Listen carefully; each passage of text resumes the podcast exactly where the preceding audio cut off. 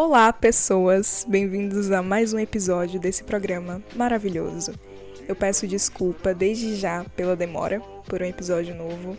Eu tive que começar do zero de novo, tô com um novo programa.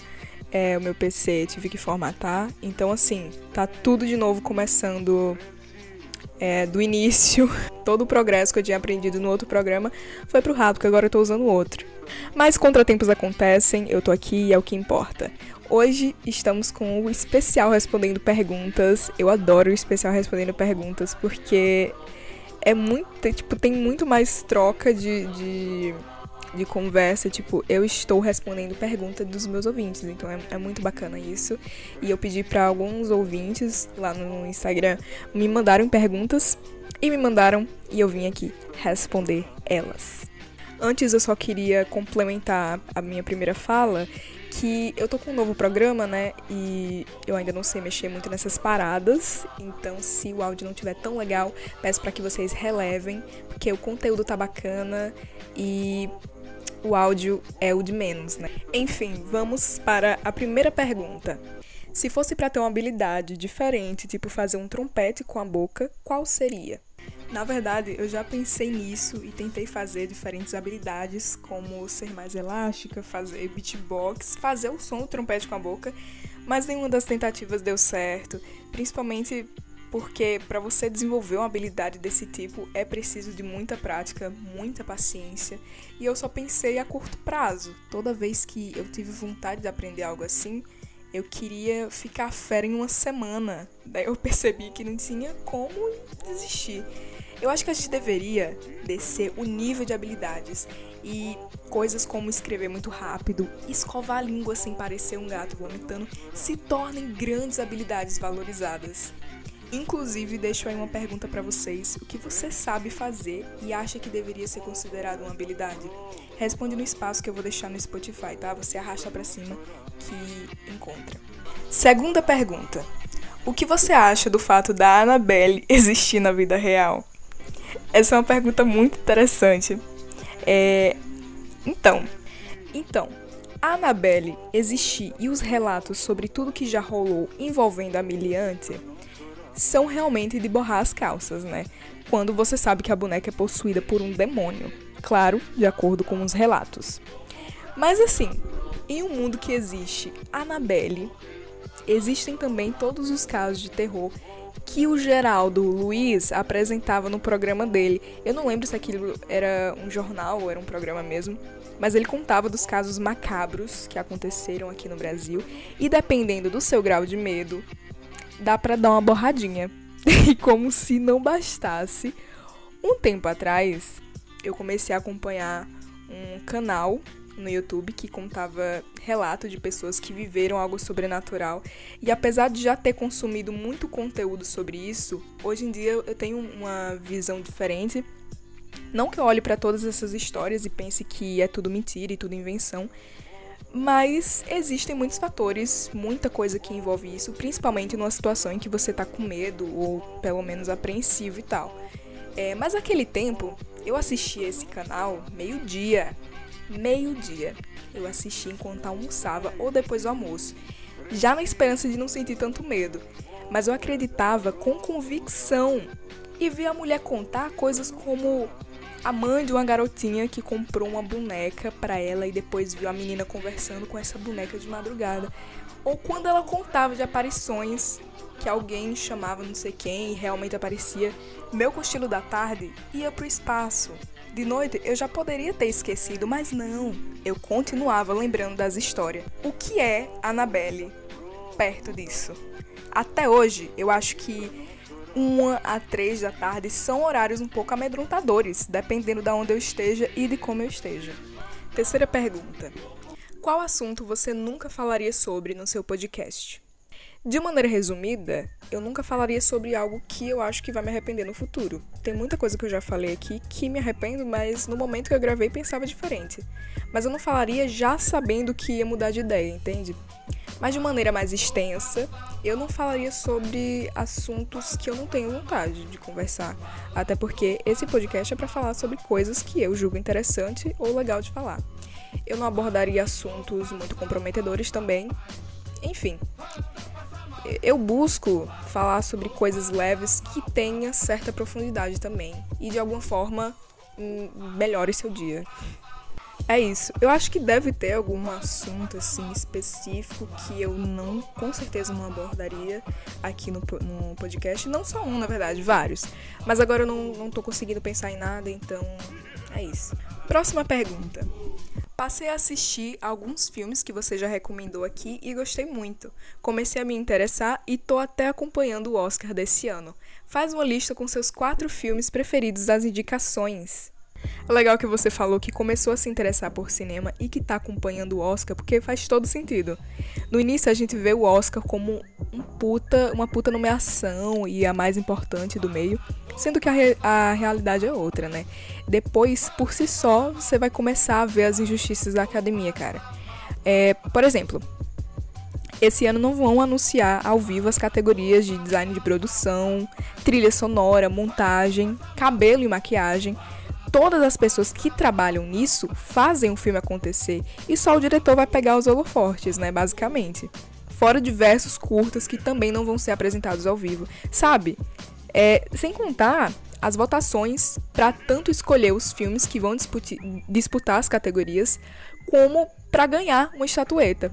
O Oscar sempre desvaloriza filmes incríveis, por sei lá qual motivo, nunca se sabe o que acontece por trás das cortinas, né?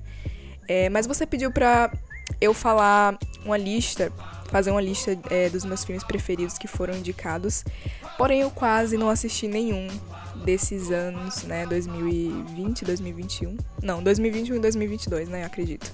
Eu assisti pouquíssimos mesmo, dá pra dizer que são os meus preferidos se eu não vi os outros, né? Mas na categoria de animação, eu vi todos e quero muito que Mitchell vs. The Machines ganhe pega a estatueta de melhor animação. Ele tá surreal de bom, tanto no roteiro quanto nas técnicas de animação, produção e tudo. Sabe? É, tá, tá incrível, cara. E o mais interessante é que a história é inspirada numa família real. É um filme muito fofo, que também tem muita ação, tem drama, tem muita parte engraçada. Eu quase mijei de rir quando eu assisti, cara. É assim, eu ri demais, assisti umas duas vezes e nas duas vezes eu ri pra caramba. Cara, de longe ele maceta todos os concorrentes. Porém, porém, vocês sabem do hype que Encanto e Luca pegaram, né? Os dois são da Disney. Então eu acho que Encanto leva, porque não vamos esquecer, é o Oscar. Não dá para esperar nada. Mas assim, tô na esperança de que de que Mitchell vs Martins ganhe, cara. Porque, sério, tá lindo demais esse filme. Muito incrível, sensacional, assim. Eu, quando eu vi, eu até falei e recomendei para os meus amigos e tudo mais, porque realmente eu amei demais esse filme. Próxima pergunta. Você acha que é possível conseguir se conectar de verdade com uma pessoa e ter uma relação totalmente saudável, mesmo na sociedade líquida e cheia de traumas em que vivemos? Esse é um debate muito interessante e importante a ser feito, e eu não sou a melhor pessoa para falar, mas eu vou dar minha humilde opinião. É... Então, cara, as pessoas sempre falam do problema das novas gerações em criar relações uns com os outros, que o amor não existe mais. Porém, se você olhar para o passado, você vê mulheres praticamente sendo objetos para homens. Existiam muitos padrões, existiam muitas máscaras, entre aspas, casamentos e famílias perfeitas, mas não passava de máscaras. Então, assim, relacionamentos saudáveis e conexões reais sempre foram muito difíceis de se formar. E quando a gente percebe isso, a gente vê que já vem de muito antes se inicia já na criação dos filhos. O homem, os homens não podem demonstrar sentimentos e as mulheres devem ser, sabe, sempre criados em caixas com rótulos e isso não só sufoca, mas tem como resultado pessoas problemáticas, pessoas que não conseguem desenvolver, desenvolver afeto, pessoas que não conseguem se expressar, que acabam criando relações, mas que são tóxicas. Então, no meio disso tudo, é muito difícil você ter sensibilidade e se mostrar como é para os outros, ter paixões genuínas. E isso se expande até para como você vê o mundo, como você enxerga uma cena banal, em como você aprecia as coisas à sua volta, sabe? Tudo isso se inicia na sua infância e quando você entende isso, quanto todos nós entendemos, é o momento de procurar mudar isso. E além de uma mudança vindo de você, é extremamente importante conversar com um profissional, porque nessa de esconder sentimentos, as pessoas hesitam em procurar é, um psicólogo que justamente só vai ajudar você a entender como sua mente funciona e em como melhorar. Você me perguntou se é possível conseguir se conectar e ter uma relação saudável hoje em dia, e eu digo que sim, é possível sim e sempre vai ser. Além de tudo que eu falei, o amor sempre nos fez melhor. Quando você se entrega e recebe essa troca de sentimentos mútuos, tudo fica mais leve e você passa a ser melhor para outras pessoas também. Lembrando que eu não estou falando só no sentido romântico. Enfim, eu espero que todos pensem mais nisso. Obrigada por sua pergunta. Próxima e última pergunta. Falando em termos gastronômicos, numa tarde com pouco calor e roupas leves, o que iria harmonizar com esse cenário? Ótima pergunta, eu adorei. Meu gato está aqui querendo fazer participação especial. Faísca, dá oi pra galera. Ele não tem nada a dizer. Enfim, bom. Pra eu responder essa pergunta, eu preciso me colocar nessa situação, né? Então, vamos juntos imaginar esse dia com pouco calor e roupas leves. Respira. Fecha os olhos. E digamos que eu tô num restaurante, sentada numa mesa que fica na calçada, sentindo o vento, vendo as pessoas passarem. E nesse momento eu já acho que um suco de maracujá ia harmonizar bem com um sanduíche vegetariano. Daí depois um bolinho de laranja feito com suco de laranja.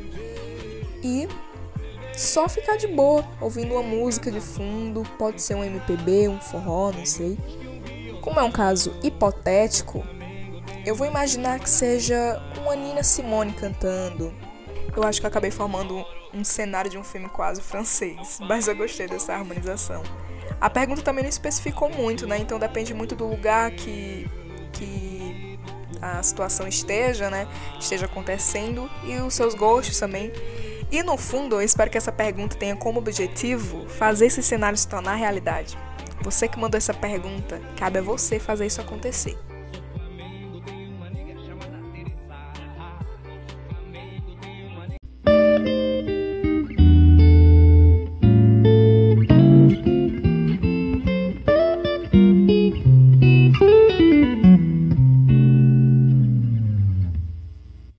Último, me pediram para eu mandar um beijo para Tula Luana, que com certeza, isso com palavras da pessoa que me pediu para mandar um beijo, que com certeza ela ouve o meu programa. Nossa ídola, lenda do YouTube. Um beijo para Tula Luana. Você é tudo, maravilhosa. E obrigado por não me processar pelas figurinhas que eu já usei no WhatsApp com a sua imagem. E é isso, chega ao fim o especial de Respondendo Perguntas. Mais um episódio aqui no programa. E eu espero que vocês tenham gostado, espero que tenham acompanhado até aqui. E se você acompanhou até aqui, não se esquece de compartilhar, mandar para os seus amigos, mandar para a galera inteira. Manda, por favor, compartilha. Sério, de verdade, isso ajuda demais na divulgação e tudo mais. Então, agradeço a todo mundo que compartilha e ajuda o programa. Segue também a página do podcast no Twitter, cashpodump. E é isso, a gente se vê no próximo episódio, quer dizer, se vê não. Se ouve. Não sei. Eu não sei. é isso. Um beijo e até o próximo episódio.